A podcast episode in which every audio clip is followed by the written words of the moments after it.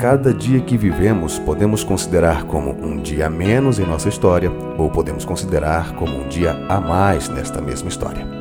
A história da nossa vida. Você decide como vai querer contar os seus dias, como dia a menos ou dia a mais. Qual a sua escolha? O que você está fazendo com os seus dias? Vivendo-os evolutivo com suas atitudes, com suas palavras, seus estudos, seu trabalho? Com as sementes que plantas ou o contrário disso.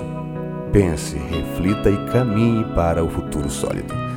Tudo muda quando você muda.